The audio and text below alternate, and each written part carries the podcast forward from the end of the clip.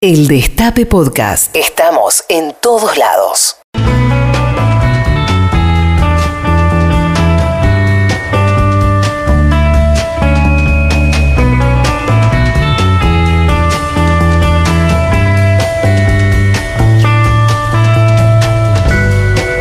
No fueron los extraterrestres ni los esclavos.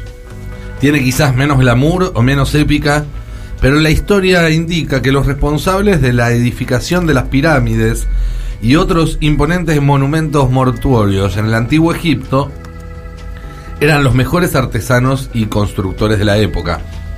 Al fin y al cabo se trataba de los lugares más sagrados, del sitio de descanso de los muertos, un aspecto central de la cultura de aquella civilización como de casi todas. Eran en general además trabajadores bastante bien pagos.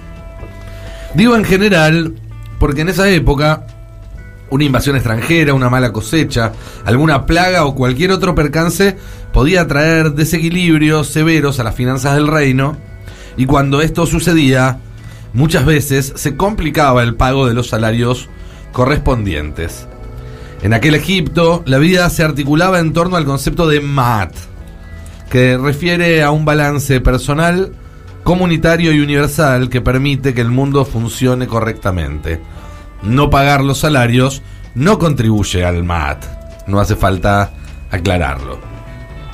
El deber más importante del faraón era mantener ese equilibrio entre su gente y sus dioses, cuidar que nadie pase hambre, que las fronteras estén seguras, que los ritos y los rituales se lleven a cabo de acuerdo a la tradición.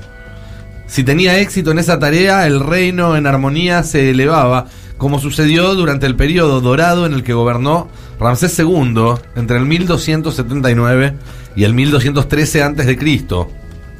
Pero unos 30 años más tarde, cuando llegó al trono el faraón Ramsés III, la situación era bastante diferente.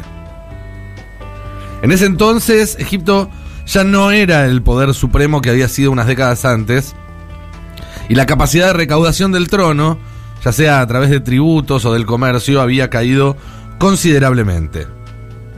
Para peor, en el año 1278, antes de Cristo, una confederación de tribus que navegaban el Mediterráneo Oriental, llamados el pueblo del mar por los historiadores, que había intentado dos veces ya invadir el reino y dos veces había sido repelido, hicieron un tercer intento más grande que los anteriores.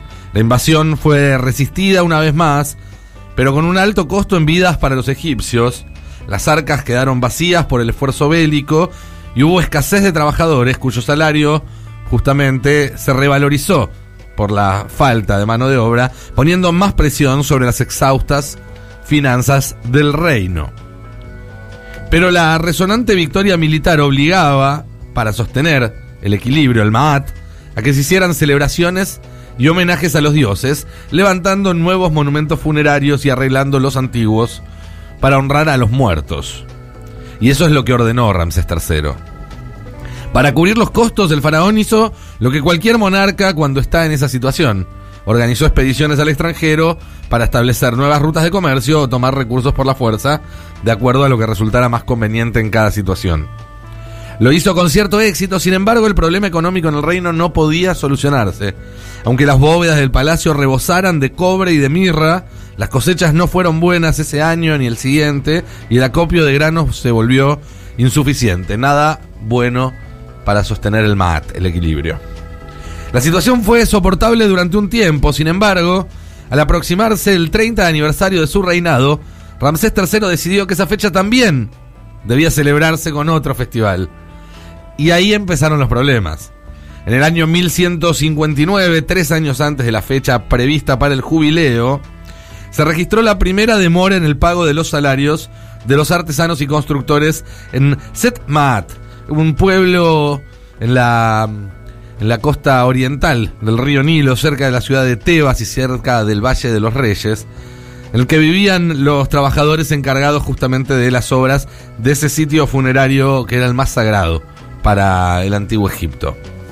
Estos trabajadores no eran, como les contamos, esclavos, sino que eran hombres libres, y según los egiptólogos que estudiaron el tema, pertenecían a algo que hoy podría ser considerado una clase media en aquella sociedad. Entre sus derechos estaba el acceso a la justicia. Había una corte local conformada por un escriba y varios ciudadanos y que se hacía cargo de los asuntos ordinarios, mientras que existía la instancia de peticionar ante el visir, el principal consejero del faraón, en casos que requiriesen su atención. A la corte local acudieron estos trabajadores, pero no lograron que se les escuche. Le escribieron una carta al visir y tampoco obtuvieron respuesta. El escriba Amencat, Amenact, o algo así, responsable de dejar su testimonio en los papiros que hacen referencia a este episodio y que hace que lo conozcamos hoy en día, funcionaba también al parecer como una suerte de mediador que consiguió que las autoridades enviaran granos, aunque obligaron a los trabajadores a pagar por ellos. La situación se repitió varias veces mientras los conductores, los constructores, perdón, y artesanos se quejaban porque sus familias sufrían hambre. Así fue que decidieron abandonar sus puestos de trabajo por primera vez. Era algo que nunca había sucedido, absolutamente ajeno a la lógica del Maat, según la cual el único lugar posible para un trabajador en el orden del mundo era trabajar. Durante varios meses las medidas de fuerza fueron intermitentes. Se interrumpían cada vez que llegaban raciones y se reiniciaban cuando volvía a demorarse el pago al mes siguiente. Las escenas quedaron retratadas en los papiros y nos resultan extrañamente familiares aunque todo sucedió hace 3.000 años. Escuchemos, por ejemplo, lo que escribía Amenact. Año 29, segundo mes del invierno, día 10. Este día la cuadrilla abandonó sus puestos de trabajo y atravesó el puesto con cinco guardias, diciendo, tenemos hambre, ya pasaron 18 días desde que nos pagaron. Y luego pasaron la jornada sentados detrás del templo de Menkperre. El escriba de la tumba en construcción, los dos capataces, los dos ayudantes y los dos procuradores se acercaron y gritaron, vuelvan a entrar.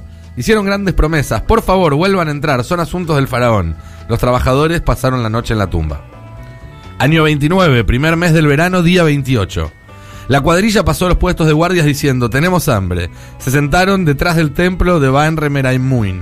Le gritaron al alcalde de Tebas cuando pasó por allí, él les mandó al jardinero Menúfer, jefe de supervisores del rebaño, para decirle, bueno, les daré 50 sacos de trigo como provisiones hasta que el faraón envíe sus raciones.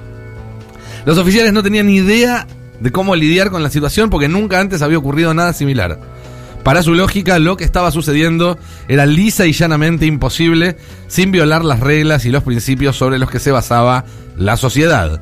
La comida que les daban para aguantar a que llegaran los granos del faraón no era suficiente. Y un día los hombres tomaron el granero de Tebas demandando por su paga. Otro, cortaron por completo el acceso al Valle de los Reyes, impidiendo que los sacerdotes y familiares pudieran completar los ritos, lo cual constituía una seria ofensa y también el primer piquete del que se tenga registro en la historia. El papiro no dice cómo se resolvió el conflicto, pero otras fuentes históricas dan cuenta de que el festival por los 30 años del reinado de Ramsés III fue un éxito, de forma tal que podemos deducir, estirando apenas el rigor histórico de esta columna, que la incipiente estrategia de lucha dio resultado. El Destape Podcast. Estamos en todos lados. El Destape Podcast.